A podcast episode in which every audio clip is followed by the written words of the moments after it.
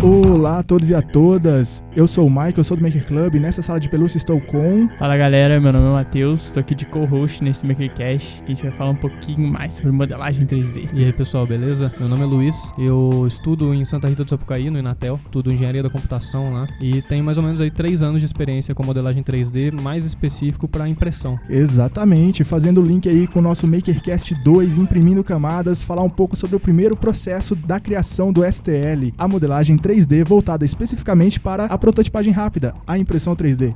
Então, bora pro papo! Bom, Luiz, só para poder dar uma introduzida para a galera, o que é modelagem 3D? Em poucas palavras, assim. Bom, modelagem 3D é atividade na qual você gera arquivos, modelos 3D. No ponto de vista da impressão 3D, um, uma analogia que um amigo meu, o André Lanari, lá da Voa, uma analogia que ele fez que eu nunca esqueço, é que você pode olhar o modelo, o arquivo STL, né, que é o resultado de um modelo 3D nesse caso, assim como um PDF. Na impressão de papel ali, você não consegue imprimir nada se não tiver um documento, se você não tiver um PDF ali. Para produzir esse PDF, você precisa ter um editor de texto, no caso da impressão em papel.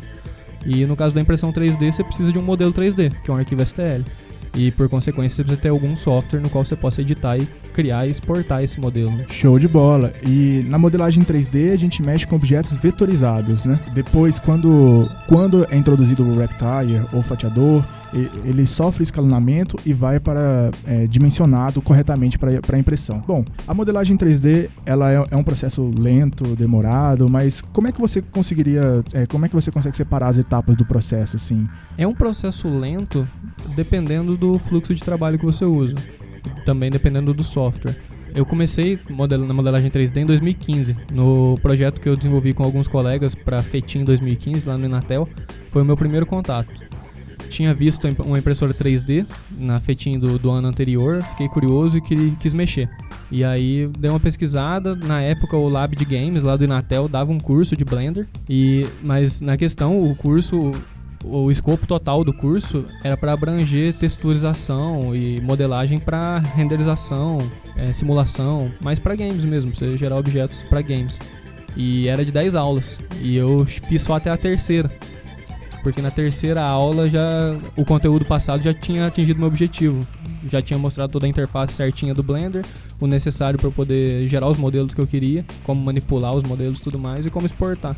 E aí na hora que o instrutor ia passar para texturização e tudo mais, que é uma coisa que fora. você não quis, né? Você foi para outro lado, que a modelagem tem muita tem uma abrangência muito grande, né? Sim. Que ela vai desde modelar arquitetura, construção, videojogos, que na produção de conteúdo para jogos. A parte da texturização, do sombreamento, mapeamento V, o rigging, ele, eles são utilizados em outros mercados. É, o rigging para auxiliar muito em animação, em motores de jogos, de criação de jogos, ou então animação de filmes mesmo, como a gente falou no, no, no MakerCast 2. Bom, existem alguns tipos de modelagem, né? A modelagem orgânica, que são objetos digamos que naturais, um, um corpo humano, Sim, uma árvore, animais. animais, exatamente, e existem a, existe a modelagem mecânica.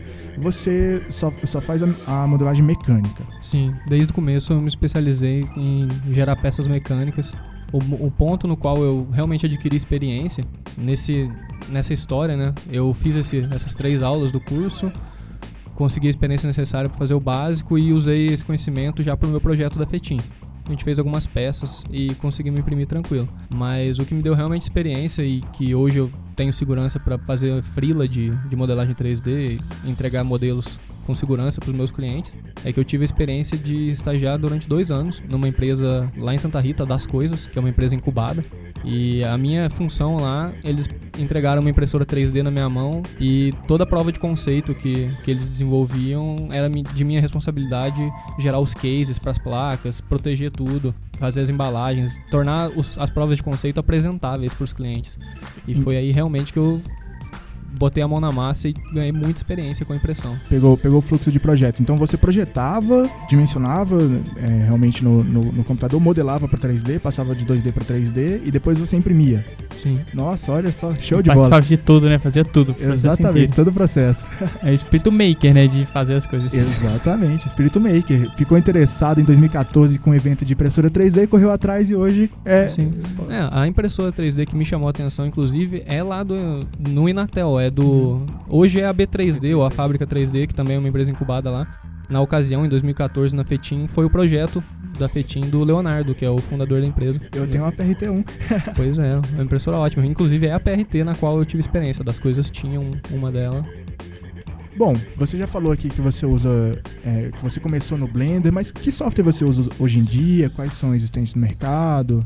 Bom, nessa minha experiência lá no estágio, eu ainda usava o Blender quando eu comecei e desenvolvendo as peças mecânicas para testar impressão, testar encaixe entre peças e tudo mais. O serviço começou a não render, porque o Blender não proporciona modelagem parametrizada. Então eu gerava ali um par de peças com alguma folga entre as duas e aí tinha que imprimir e aí ver, ah, essa folga não foi suficiente, as peças não encaixaram, ficou empenada.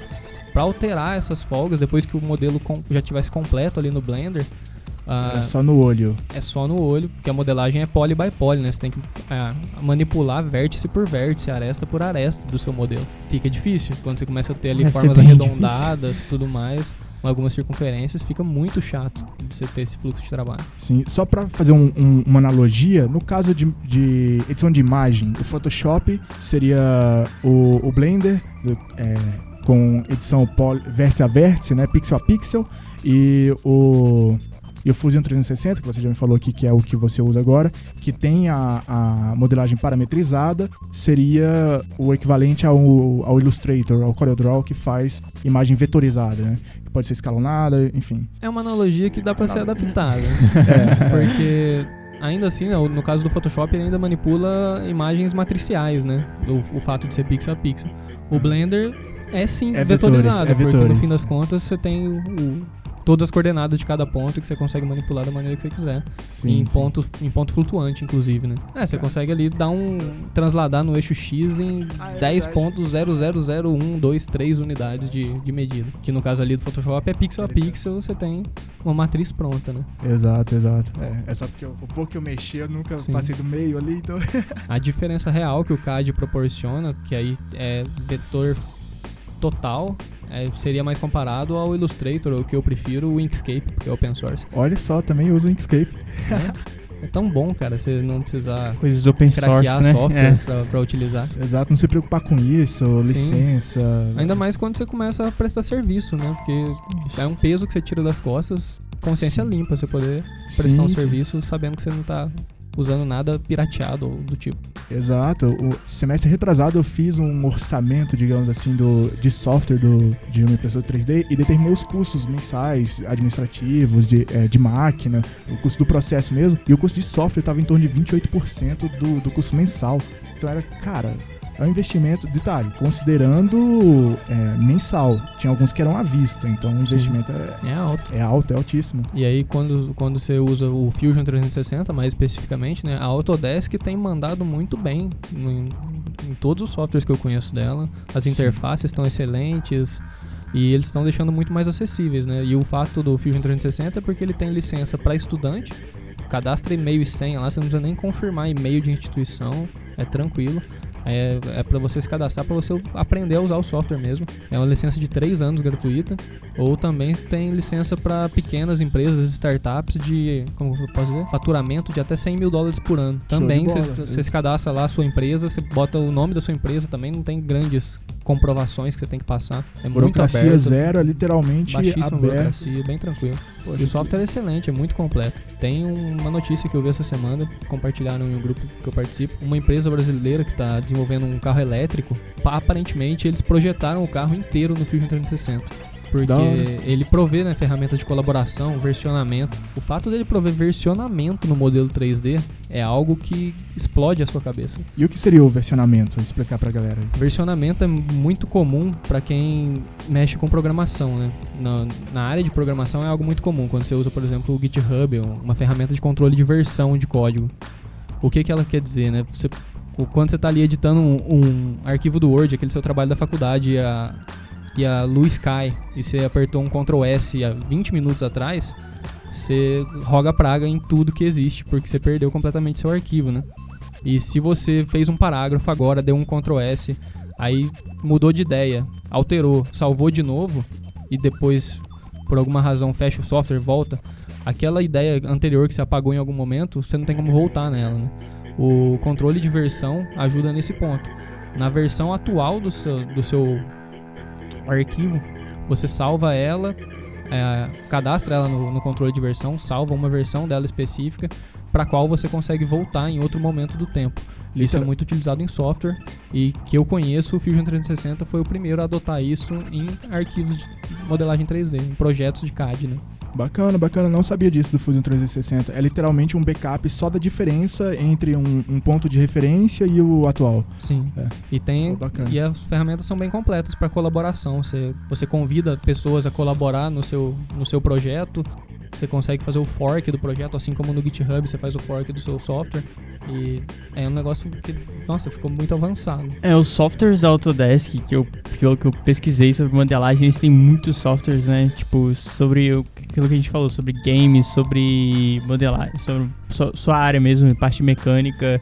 Tem uma parte de, de engenharia, por exemplo. Tem um amigo da minha rap que tava lá mexendo com. Ele tava mexendo com o Revit pra fazer um projeto que ele. Na verdade, tava querendo começar a aprender, né? Porque uma amiga da, da, do estágio dele tinha feito um projeto de um edifício, assim, tipo, de um galpão que tava, tipo, sinistro. Eu fiquei olhando aqui e falei, cara, que, que maneiro. Tipo, era um projeto maravilhoso e ele tava, mano, quero fazer isso aqui também. Ele tava começando a aprender a mexer nisso lá, nesse software. Ele fez um. Ele já tinha feito uma casa, alguma coisa assim. E ele fez um caminho assim, percorrendo a casa, o videozinho. Eu falei, cara, aquele tipo, que legal, né? Você vê o, o, como a modelagem te coloca dentro, você faz, você percebe tudo dentro do projeto ali, pra depois você pula cara a prática, né? Você tem uma visão muito ampla do projeto no computador, no software. Tipo, isso é muito da hora isso, né? Sim, sim, sim, na simulação. E é interessante porque muitos softwares da Autodesk estão linkados, né? O Mesh Mixer tem muita configuração de suporte voltado para impressão 3D, né? Criação de suporte em árvore, enfim. Sim. E com certeza deve te ajudar bastante aí, né? né? Você deve.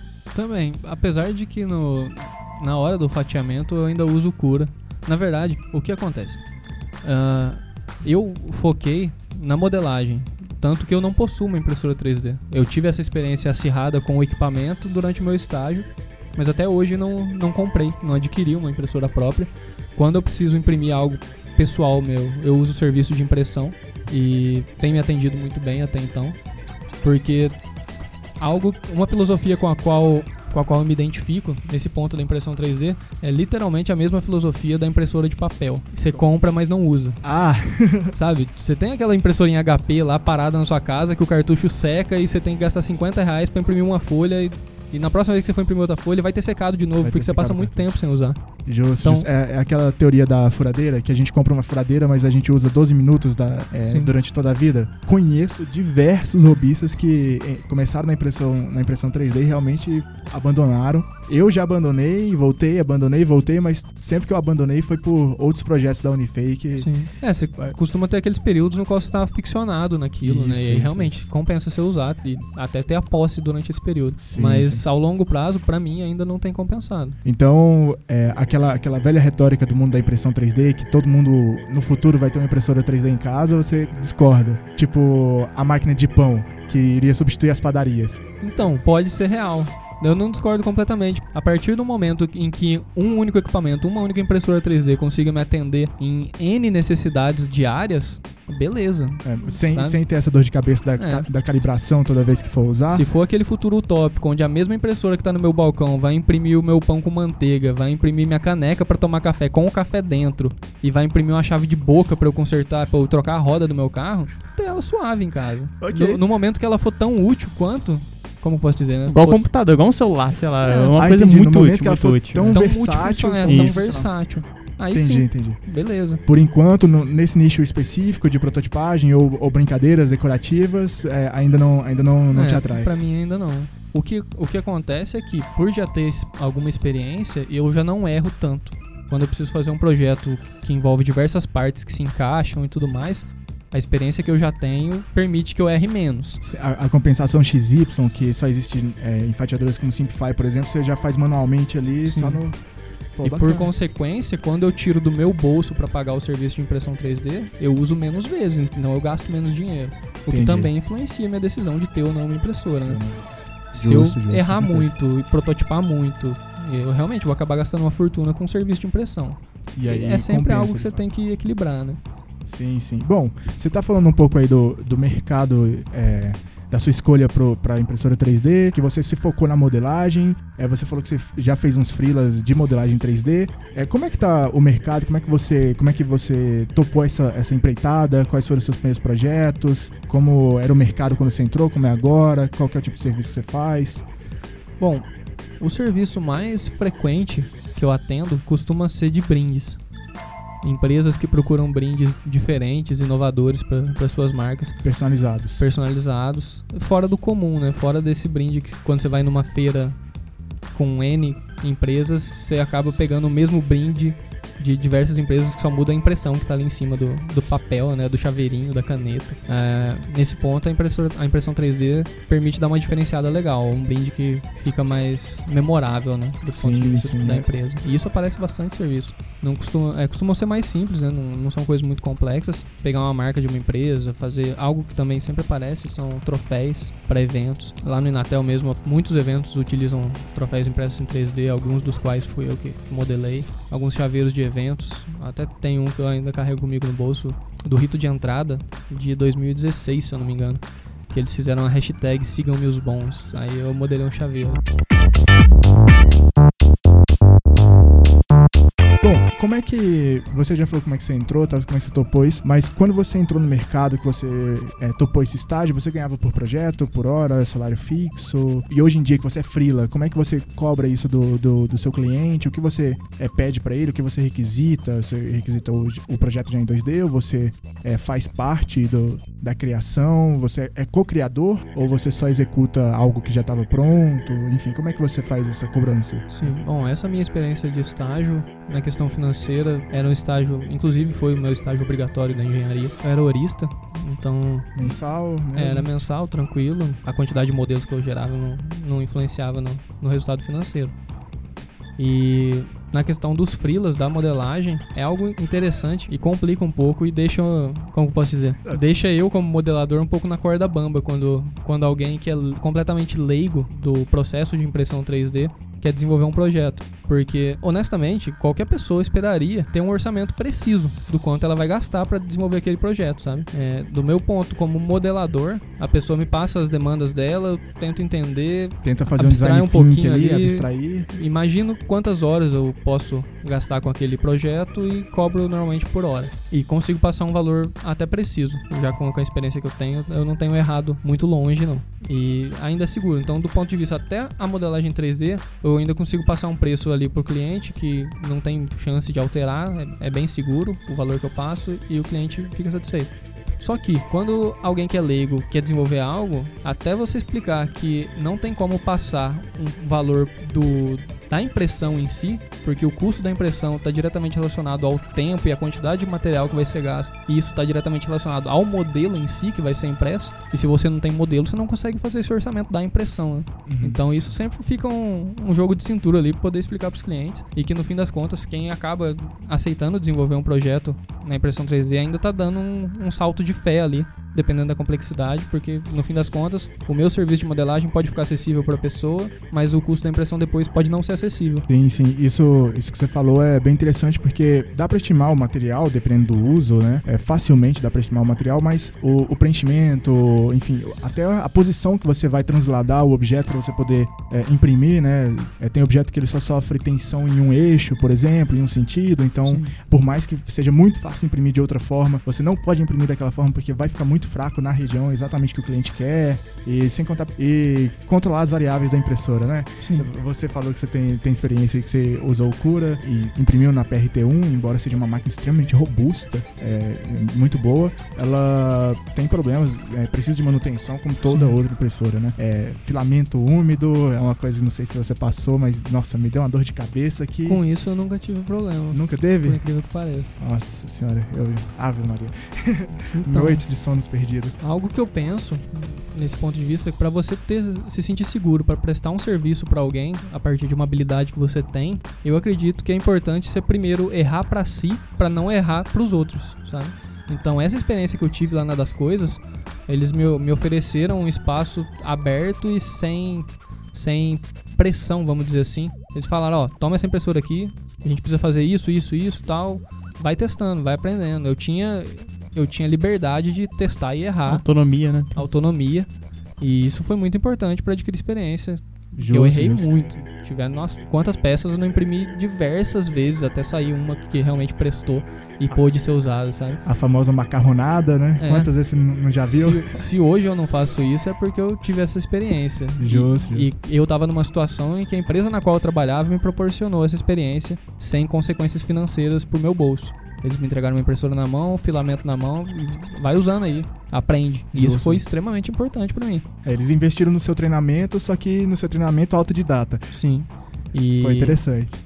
Porque é é justamente isso. Se eu não sou dono da impressora e eu fosse passar por isso tudo de novo, aprender tudo de novo, eu ia gastar muita grana com serviço de impressão pra até acertar tudo e me sentir seguro da maneira que eu, que eu sou hoje. Essa é inclusive a minha experiência. Eu comprei final de 2015 a, a minha primeira impressora e, cara, eu gastei, eu evitei, evitava gastar o máximo possível, então besteirinhas assim, tinha que ter um desafio que fizesse eu aprender para eu poder imprimir. É literalmente eu só vou fazer algo que me traga retorno de conhecimento, porque filamento é caro, né? A gente como estudante é, é muito complicado, então já deixei várias vezes de ir no DA porque eu comprei um filamento para brincar aí na impressora. Pois é, isso acontece. Entendo perfeitamente isso. Relação à simulação, você já fez alguma simulação com os projetos de modelagem que você fez tipo no software, em algum software, porque antes de você imprimir, né, Pra ver se não tem alguma coisa ali que vai, sei lá, quebrar na hora que você botar uma força ali diferente. Você já fez algum, tem alguma experiência com esse tipo relacionada a isso? Tenho, e eu gosto muito dessa, de- dessa experiência que eu tive. Que foi logo quando eu migrei do Blender pro Fusion. O Fusion tem um módulo de simulação, né? Na licença gratuita você só consegue fazer simulação de estresse estático na peça. Que é o suficiente também para você saber se ela pode ou não romper em certo ponto. E na ocasião eu estava no, no estágio e eu modelei um suporte para poder pendurar o carretel de filamento.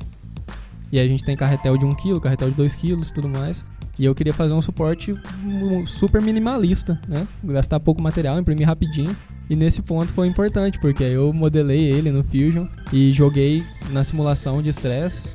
afixei a, a face que ia ficar sobre a mesa certinho e joguei ali a tantos newtons, correspondente ao peso do, do carretel de filamento, tantos newtons sobre a superfície e tal. E aí você roda o teste, é bem legal, ele ilustra muito bem os pontos de tensão. Se o modelo ficar azul, tá tudo bem. Se tiver qualquer coisa vermelha, vermelha. se liga aqui. Já era, vai quebrar, vai quebrar. Principalmente porque pro filamento ele vai rodar, ele vai gerar um movimento de inércia, vai ter a tração do, do extrusor, né? Então, Sim. se bater o vermelho, cara, com certeza você tem que superdimensionar aí, Sim. porque tá, tá Porque A subdimensionado. simulação, né, é pra. Se você for fazer o projeto, você vai gastar material, você não sabe se o projeto tá funcional, se ele vai aguentar exatamente o que você quer, né? Então. É, nesse ponto, não, quando você usa a licença gratuita, é o que dá pra você usar quando você quiser otimizar um pouco seu modelo, diminuir a quantidade de material, tal, fazer ele o mais simples possível. Quando você tem a licença paga completa do software, ele tem um módulo de simulação que faz a otimização da malha. Ah, se eu não me engano, teve um projeto que a Boeing desenvolveu junto com a Autodesk, que eles modelaram o anteparo do avião para fazer ali a separação entre cabines e jogaram nesse módulo de otimização. E aí no fim das. Porque é, é produzido em alumínio o anteparo. E quando você olha a forma, ficou parecendo um, um padrão Voronoi, sabe? Sim, Todo sim, orgânico. Porque você, como, como engenheiro ali, eu nunca imaginaria modelar que daquela maneira seria a maneira ótima para aguentar forças exercidas a partir de tais posições, sabe? E é, é muito pra... interessante, só que aí requer que você tenha a licença completa do software. É um, um teste que a máquina faz facilmente, mas a gente é muito difícil pra gente, Sim. porque é uma coisa muito repetitiva, é muito fácil da gente errar, né? E é uma coisa que, poxa, como é que a gente começa? O chute inicial. A máquina é muito boa nisso, né? Sim. Inteligências artificiais para isso. Algo que eu acho interessante comentar sempre em relação à impressão, a capacidade de escala de produção, sabe? Hum. É que nem você falou, você tem uma máquina que, se você quer ter uma máquina acessível, ela tem seu, seus custos de oportunidade, né? Você tem que dar uma manutenção regular nela, ela dá uns errinhos vez ou outra. E quando a gente vê essas printing farms, né? A galera coloca 20 impressoras dentro de uma sala. Tem até um vídeo muito legal no YouTube depois que vocês podem pesquisar, que é você pesquisa tipo 3D print KUKA, sabe? K U K A, a KUKA dos, dos braços robóticos industriais.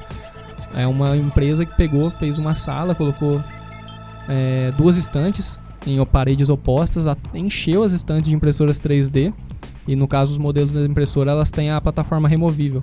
E aí no meio da sala tem um braço Kuka de seis eixos que só faz ficar retirando as plataformas depois de impressas as peças, colocando a plataforma limpa no lugar. E aí quando você usa, por exemplo, o Octoprint, né, que é até um software open source para automatização de, de impressoras, aí você consegue gerar uma certa escala, né, mesmo na impressão caseira, vamos dizer assim.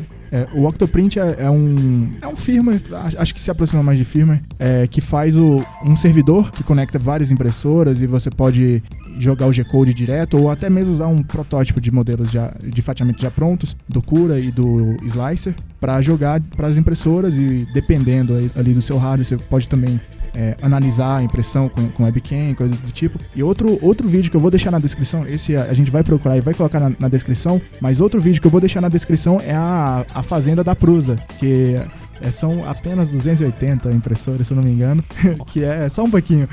E eu, eu, já vi pro, projetos parecidos, não com um braço robótico de, de, seis eixos, mas com ou esteira, que a impressora literalmente imprime coisas de 2 metros em um eixo, obviamente, em um eixo unicamente, e também alguns sistemas que a mesa sai e ela vai para uma, para uma esteira e tem alguns pinos que vão levantando a impressora por etapas e é, a mesa por etapas e coloca na, na impressora, dá um, um ajuste ali grosso e o firmware faz o resto de, de alto nivelamento e continua a impressão. Só, mas não sabia que já, já tava avançado nesse, nesse nível de, tipo, um braço de seis eixos controlar uma sala inteira. Sim. Nossa, Poxa, é um vídeo espetacular de, de, assistir, ainda mais porque eles encheram de luz de neon na sala.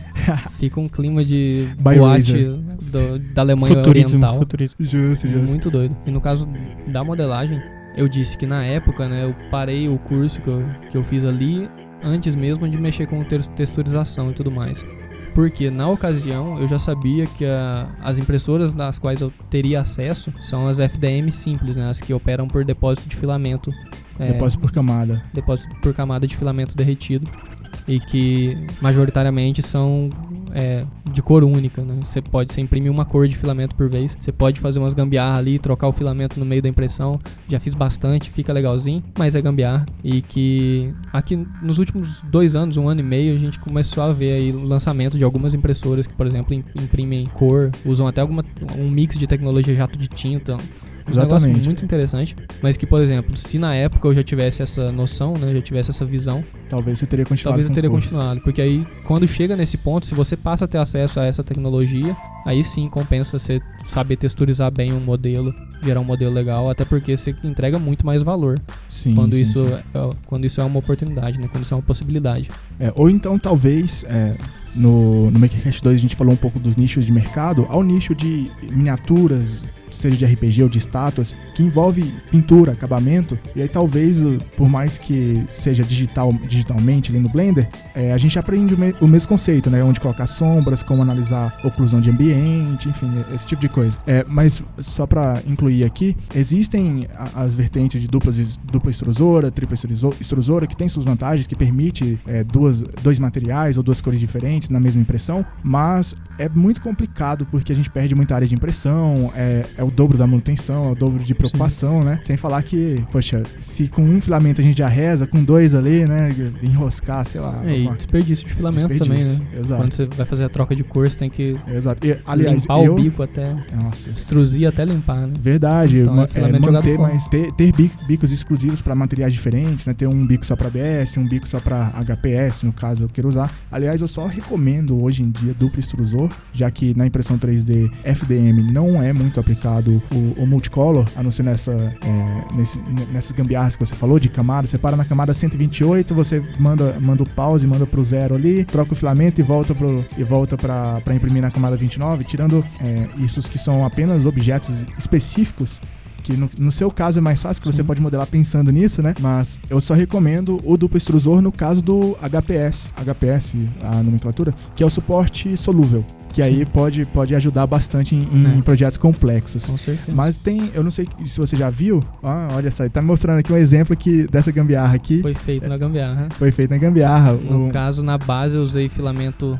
PETG? um ABS transparente. ABS transparente. E em cima um ABS preto, né? Uma patinha de, de gato. Show de bola. E eu não sei se você já ouviu falar, tem a, até hoje tem tecnologia que eles fundem filamento dentro de uma máquina. Então eles pegam, é, deixa as opções para para você colocar oito filamentos diferentes, de cores diferentes, coisas desse tipo, e ele vai calculando a partir do G-code, a partir da área externa ali, o, o, a cor que será utilizada e ele funde, determina o tamanho do, do filamento necessário e funde. É aquela, aquela palete, não é? É um isso, dos hardwares. Exatamente, exatamente. É, isso é tá. é muito importante, porque se você ainda pretende empreender no ramo da impressão, ser dono das máquinas, ter uma printing farm, é um custo que você tem que considerar muito. Se você não tem essa capacidade, você tem que ficar trocando filamento manualmente, né? E esse hardware com uma palete que é. consegue é. trocar automático, mudar a cor na hora que precisar, é importantíssimo. É, literalmente criar o filamento só para o que você precisa ali, Sim. trocar as cores exatamente para o que você precisa. Não tá, digamos que escalonável, muito bem escalonável, porque o processo de criar filamentos mesmo em uma case compacta é muito difícil ainda, a tolerância tá consideravelmente baixa ainda para deixar isso tocar sozinho, mas é o que você falou, uma máquina fica parada esperando a troca de filamento e uma fazenda, isso não pode acontecer de Sim. jeito nenhum, né? É um processo que tem que ser otimizado. É um né? processo que tem que ser otimizado. Tá com máquina e, parada. Exatamente. E a impressora que você falou que utiliza a tecnologia da jato de tinta, é, existe impressora, digamos que 4D, né?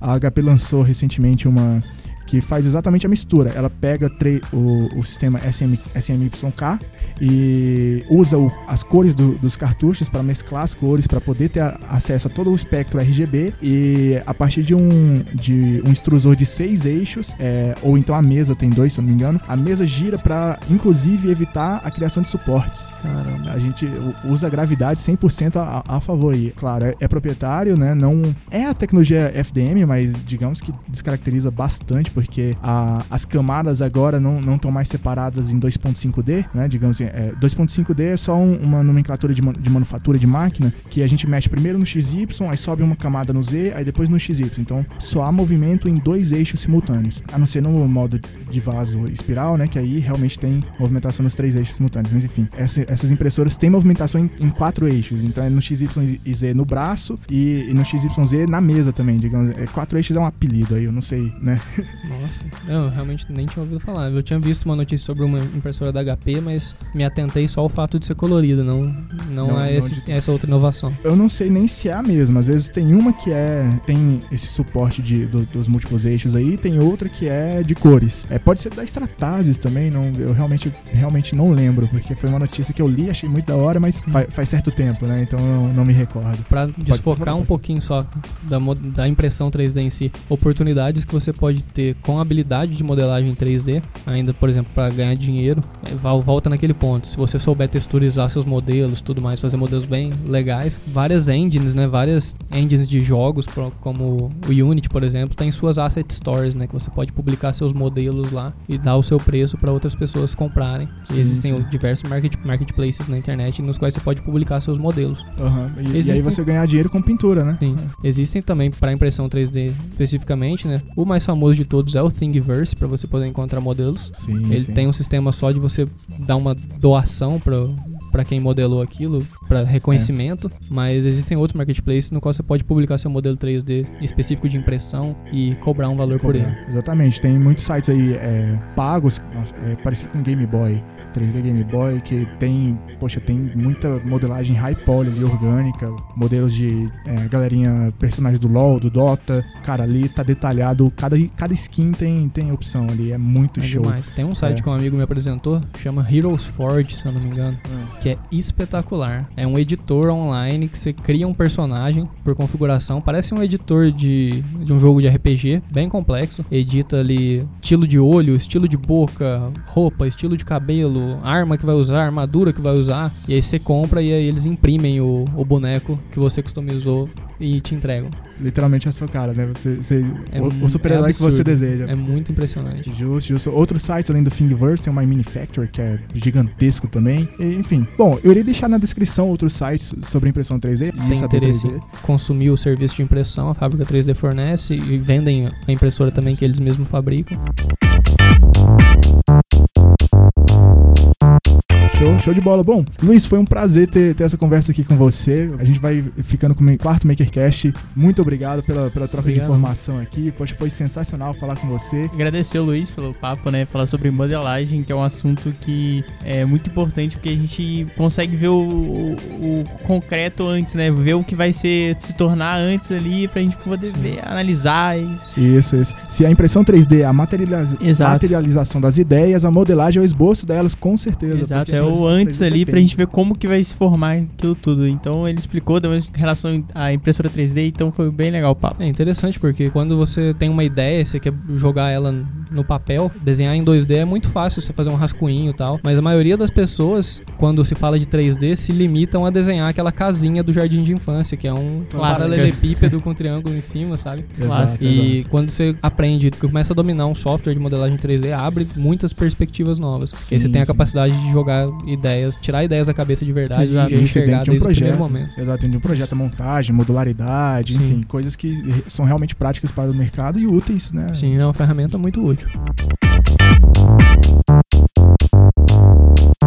Para você que acompanha o Maker Club, saiu um texto do Márcio Firmino. Você sub subestima as suas soft skills, cara, o texto tá show. E eu falei sobre esse texto aqui para começar a falar com você. Você que tem algo a ensinar, você que tem algo para criar, para fazer com a gente, que quer aprender muito, mas não, não tem um, contato. O Luiz aqui, ele falou um pouquinho sobre, sobre modelagem 3D. Ele veio aqui para é, para compartilhar para compartilhar o, o, conhecimento dele, é, um pouco da história dele, um pouco da trajetória, e você também pode fazer isso. Qualquer que seja a área, desenho, modelagem, impressão, eletrônica, é, programação, culinária, qualquer outra coisa que seja mão na massa. Você pode utilizar o termo mão na massa e tecnologia. Você pode vir aqui para a sala de pelúcia, porque, poxa, vai ser sensacional o papo. Pode mandar pra gente textos também, a gente tá recolhendo Sim. textos. Então, se você teve uma experiência de vida legal, se teve algum evento, sei lá, qualquer coisa que pode agregar, você acha que alguém vai se sentir, vai se sentir motivado com isso. Então pode mandar pra gente também na página, siga a gente lá no Facebook, siga no Instagram, o canal no YouTube tá bombando, os dois podcasts rolando solto aí, então acompanha a gente que tem muito conteúdo bom vindo aí. Exatamente, então, é, Luiz, novamente, muito obrigado pelo papo. É, Pio, muito obrigado aqui. Primeiro, primeiro, maker, ah, primeiro Makercast. Primeiro Makercast, é, a gente é, trabalho junto aqui, vai ser o primeiro que eu participo de verdade aqui Exato. com ele. Da, da, da gravação, muito. Da gravação, não, é. Mas ainda, ainda tem muito mais por Não, ainda vai ainda ter vários, então a gente vai estar aqui junto produzindo esse Makercast. Obrigado pelo convite, galera. E, bom, se, se quiser me acompanhar, quiser me adicionar, conversar, eu sou totalmente aberto a trocar ideia na internet. Eu sou um Luiz Lima em qualquer plataforma da internet possível. Um Luiz Lima, tudo por extenso. Se tiver alguma plataforma que eu não estiver, pode me convidar. Se já tiver um Luiz Lima lá, eu posso ser outro Luiz Lima, não tem problema. Mas me adicione aí, chama no Messenger. Criando contatos. A gente troca ideia, beleza? Exatamente. Show de bola. Bom, é isso, galera. Muito obrigado e fui! Você acabou de ouvir o podcast do Céu Unifei, um oferecimento de Maker Club, ForLab e Rádio Unifei.